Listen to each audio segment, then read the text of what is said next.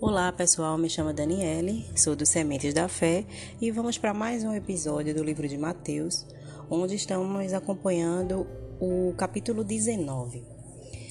No capítulo 19, a gente vai ver algumas questões aqui sobre o divórcio, a gente vai ver Jesus e as crianças e um detalhe sobre o jovem rico. Ah, o verso do 3 ao 12 fala sobre a questão do divórcio, né? Do, a partir do 1 até o verso 12. Vai falar sobre o divórcio. A gente viu que João havia sido preso e morto, pelo menos em parte, né, por suas opiniões públicas sobre casamento e divórcio. Então os fariseus esperavam prender Jesus também. Eles estavam tentando enganar Jesus, fazendo que ele escolher um lado, fazendo ele escolher um lado em uma controvérsia teológica. Duas escolas de pensamento representavam duas visões opostas sobre o divórcio. Um grupo apoiou o divórcio por, por, por quase qualquer motivo, né? O outro acreditava que o divórcio só poderia ser permitido em caso de infidelidade conjugal, ou seja, traição. Este conflito dependia de como cada grupo interpretava Deuteronômio 24, do 1 a 4. Em sua resposta, que Jesus deu aos fariseus que ali estavam e perguntaram, né? Como é, é permitido ao homem divorciar-se de sua mulher por qualquer motivo, Jesus enfocou o casamento em vez do divórcio. Ele ressaltou que Deus pretendia que o casamento fosse permanente e deu quatro razões para a importância do casamento, é, que está no verso do 4 ao 6. Né? Ele respondeu: Vocês não leram que no princípio o Criador fez o homem e sua mulher? E disse: Por essa razão o homem deixará pai e mãe e se unirá à sua mulher os dois se tornarão uma só carne?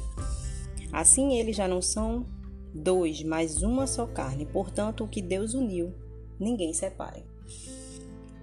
É, hoje, né, muitos homossexuais querem se comprometer a casar com a bênção da igreja. As razões para os sentimentos e desejos homossexuais são complexas e sérias. Os cristãos não devem banalizar a situação ou condenar levianamente a pessoa homossexual. Mas Jesus deixou o ideal de Deus muito claro na criação. Ele aprovou um tipo de vínculo matrimonial, de homem para mulher. Estes se tornam uma só carne, um diante de Deus. Tá? Mais alguns detalhes sobre essa informação você pode ler Romanos, capítulo 1, do verso 24 ao 27, tá? Para uma discussão bem mais aprofundada. É, como eu falei, né, sobre o homossexual, eu pergunto: onde fica o casamento homossexual?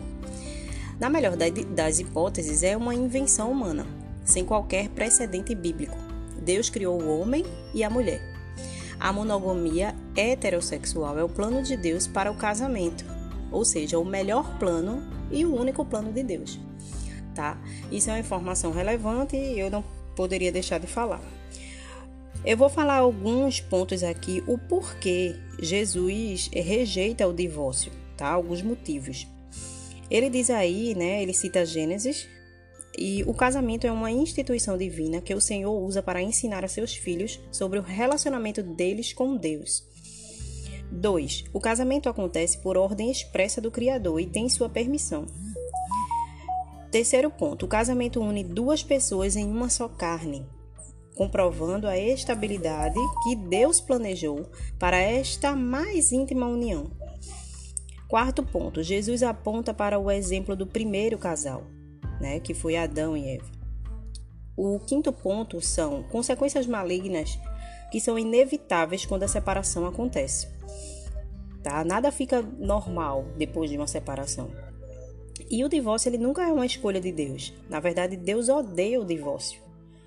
No entanto, se o divórcio ocorrer por qualquer razão, Deus deseja trabalhar na pessoa que vivenciou essa tragédia e se houver arrependimento e o desejo de reconciliação com Ele.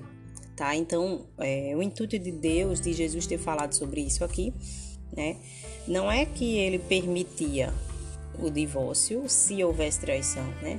Mesmo havendo, se houver reconciliação para Deus, né, é melhor, né? É o que Deus quer aqui, o perdão, tá? Então, é... vamos para mais um ponto aqui. Essa lei é encontrada em Deuteronômio 24, como eu já falei. Nos dias de Moisés, assim como nos dias de Jesus, a prática do casamento estava muito aquém da intenção de Deus. O mesmo é verdade hoje. Jesus disse que Moisés deu esta lei, que eles estavam ali discutindo sobre a lei de Moisés, apenas por causa da dureza do coração das pessoas. O casamento per permanente era a intenção de Deus. Mas porque a natureza humana pecaminosa tornou o divórcio inevitável, aí Moisés instituiu algumas leis para ajudar as vítimas. Ou seja, essa, essa questão de Moisés, Moisés permitiu o divórcio tá, como um recurso humano para proteger aquelas mulheres hebreias que eram maltratadas pelos homens inescrupulosos que procuravam manipular o processo do noivado. Então, essa lei de Moisés foi justamente para isso, tá? Então, por causa da lei de Moisés, um homem não podia mais simplesmente expulsar sua esposa. Ele tinha que escrever uma carta formal de demissão. Foi um passo radical em direção aos direitos civis, porque fez o homem, os homens, né, pensarem duas vezes sobre o divórcio. Deus criou o casamento para ser indissolúvel. Em vez de procurar motivos para se separarem, maridos e esposas devem se concentrar em como permanecer juntos. Tá? Embora o divórcio fosse relativamente fácil nos tempos do Velho Testamento, não é o que Deus pretendia originalmente. Os casais devem decidir contra o divórcio desde o início, tá? E construir seu casamento com base em compromisso mútuo. Existem também muitas boas razões para não se casar. Uma delas é para ter mais tempo para trabalhar para Deus, no reino de Deus. Não presuma que Deus deseja que todos se casem. Para muitos, pode ser melhor que não, não façam isso, como está aqui escrito. Então, certifique-se de buscar em espírito de oração a vontade de Deus antes de assumir um compromisso de casamento para toda a vida. Tá? Aqui no texto vai falar sobre uma palavrinha chamada eunuco. Né? Eunuco, um homem eunuco é um homem emasculado, um homem sem testículo. Tá?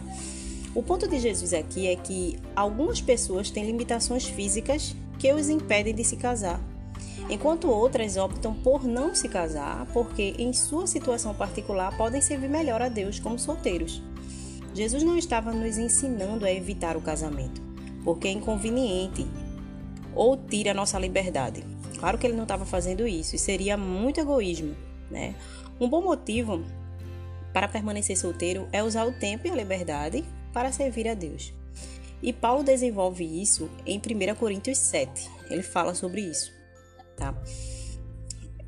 A partir do verso 13, vai falar aqui um pouco sobre as crianças que estavam ali, né? Trouxeram crianças para que Jesus pudesse abençoá-las, estender a mão para elas. Os discípulos, eles devem ter esquecido o que Jesus disse sobre as crianças. Né? Lá no capítulo 18, do verso 4 ao 6.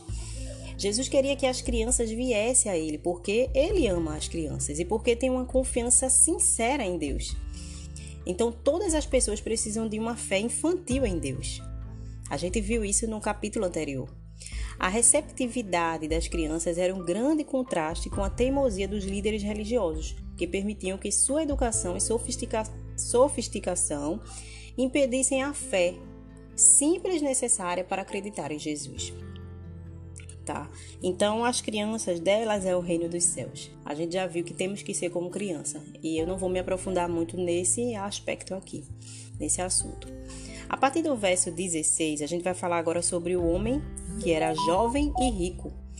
Para este homem que busca a certeza da vida eterna, Jesus destacou que a salvação não vem de boas ações, tá? Não acompanhadas do amor a Deus. O homem precisava de um ponto de partida totalmente novo. Em vez de acrescentar outro mandamento a guardar ou uma boa ação a cumprir, o jovem precisava se submeter humildemente ao senhorio de Cristo. Tá? E no verso 17, Jesus respondeu para ele, né? ele, ele faz a pergunta, mestre, que farei de bom para ter a vida eterna? E Jesus responde: Por que você me pergunta sobre o que é bom? Há somente um que é bom. E Jesus não estava preocupado com o que, mas quem. Quem é bom, né? Se você quer entrar na vida, obedeça aos mandamentos. E essa pergunta de Jesus, né? Em resposta à pergunta do jovem que fez sobre que boa ação ele precisava fazer para ter certeza da vida eterna, Jesus disse que era para ele guardar os mandamentos de Deus. Jesus então listou seis mandamentos, seis desses mandamentos, todos se referindo a relacionamentos com outras pessoas. Quando o jovem respondeu que guardava os mandamentos, Jesus então lhe disse que deveria fazer algo a mais: vender tudo e dar o dinheiro aos pobres. A declaração de Jesus expôs a fraqueza daquele homem. Na verdade, sua riqueza era seu Deus, seu ídolo, e ele não desistia. Assim, ele violou o primeiro e maior mandamento: ame a Deus sobre todas as coisas. Então, quando Jesus disse a esse jovem que ele seria perfeito se desse tudo o que tinha aos pobres, Jesus não estava falando no sentido temporal e humano. Ele estava explicando como ser justificado, tornando íntegro ou completo aos olhos de Deus. Todos os crentes deveriam vender tudo o que possuem? Será que deveríamos fazer isso? Não. Somos responsáveis por cuidar de nossas próprias necessidades e das necessidades da nossa família, para não ser um fardo para os outros. Então devemos, no entanto, estar dispostos a desistir de qualquer coisa se Deus nos permitir. Esse tipo de atitude não permite que nada se interponha entre nós e Deus e nos impede de usar nossa riqueza dada por Deus de forma egoísta. Se você está aliviado pelo fato de que Cristo não disse a todos os seus seguidores para venderem todas as suas posses, então você pode estar muito apegado ao que você tem. Não podemos amar a Deus de todo o nosso coração e ainda guardar nosso dinheiro para nós mesmos. Amá-lo totalmente significa usar nosso dinheiro de maneira que lhe agrade. Né? Então, no verso 24 ao 26, vai dizer: Jesus respondeu: Digo a verdade, dificilmente um rico entrará no reino dos céus. E lhe digo ainda: é mais fácil passar o camelo pelo fundo de uma agulha do que um rico entrar no reino de Deus. Porque é, de, é impossível para um camelo passar pelo fundo de uma agulha? Parece impossível para uma pessoa rica entrar no céu. Os discípulos ficaram surpresos. Eles pensaram que se alguém pudesse ser salvo, seriam os ricos, que sua cultura considerava especialmente abençoados por Deus. Jesus explicou, porém, que para Deus todas as coisas são possíveis. Mesmo os ricos podem entrar no reino de Deus, é, no reino de Deus, se Ele os trouxer. A fé em Cristo, não em si mesmo ou nas riquezas, é o que conta. Com o que você está contando para a sua salvação? O que é que você está contando para a sua salvação? Na Bíblia, Deus recompensa seu povo de acordo com a sua justiça. No Antigo Testamento, a obediência frequentemente trazia recompensa nesta vida, mas a obediência e recompensa imediata nem sempre são ligadas. Se fossem as pessoas boas, sempre seriam ricas, não é verdade? E o sofrimento sempre seria um sinal de pecado. Como crentes, nossa recompensa é a presença e o poder de Deus por meio de sua habitação, do Espírito Santo em nós. Mais tarde, na eternidade, seremos recompensados por nossa fé e o nosso serviço. Se recompensas materiais nessa vida viessem a nós para cada ação fiel, seríamos tentados a nos gabar de nossas realizações e agir com motivações erradas. Jesus assegurou aos discípulos que qualquer pessoa que abrir mão de algo valioso por causa por sua causa, né, por causa de Jesus, será retribuída muitas vezes nessa vida, embora não necessariamente da mesma forma. Por exemplo, uma pessoa pode ser rejeitada por sua família por aceitar a Cristo, mas ela ganhará uma família muito maior de crentes. Jesus virou é, os valores do mundo de cabeça para baixo. Considere as pessoas mais poderosas ou conhecidas em nosso mundo hoje. Quantas chegaram onde estão por serem humildes, modestos e gentis? Não muitos, não é mesmo? Na vida por vir, os últimos serão os primeiros. Não perca recompensas eternas por benefícios temporários. Esteja disposto a fazer sacrifícios agora para recompensas maiores, muito maiores, mais tarde. E para finalizar, eu deixo essa frase, né? Esteja disposto a aceitar a desaprovação humana, embora saiba que tem a aprovação de Deus. Essa é a palavra de hoje. Eu espero que tenha abençoado a vida de vocês. Espero que essa palavra ela faça morada em teu coração e através da morada que ela faça em você, ela possa é, é, você possa refletir essa palavra, você possa refletir Jesus, que você possa é, ser guiado e vivenciar essa palavra todos os dias. Fiquem na paz.